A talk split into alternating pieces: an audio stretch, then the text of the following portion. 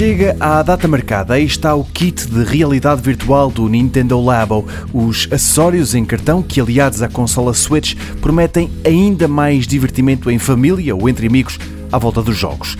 E desta vez dá para criar seis projetos Toy-Con. Um deles, o mais básico, é o dos óculos VR. Depois dá para fazer um desintegrador, uma câmara, um pássaro, um pedal de vento e ainda um elefante tromba incluída. E mais, segundo a Nintendo, tanto o Legend of Zelda Breath of the Wild como Super Mario Odyssey vão ser compatíveis com este kit.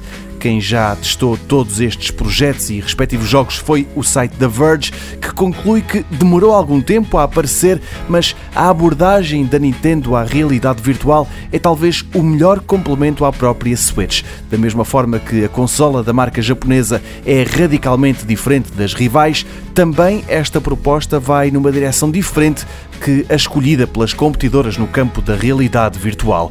É diferente do que se tem visto e é isso que a torna tão interessante, escreve ainda ao site.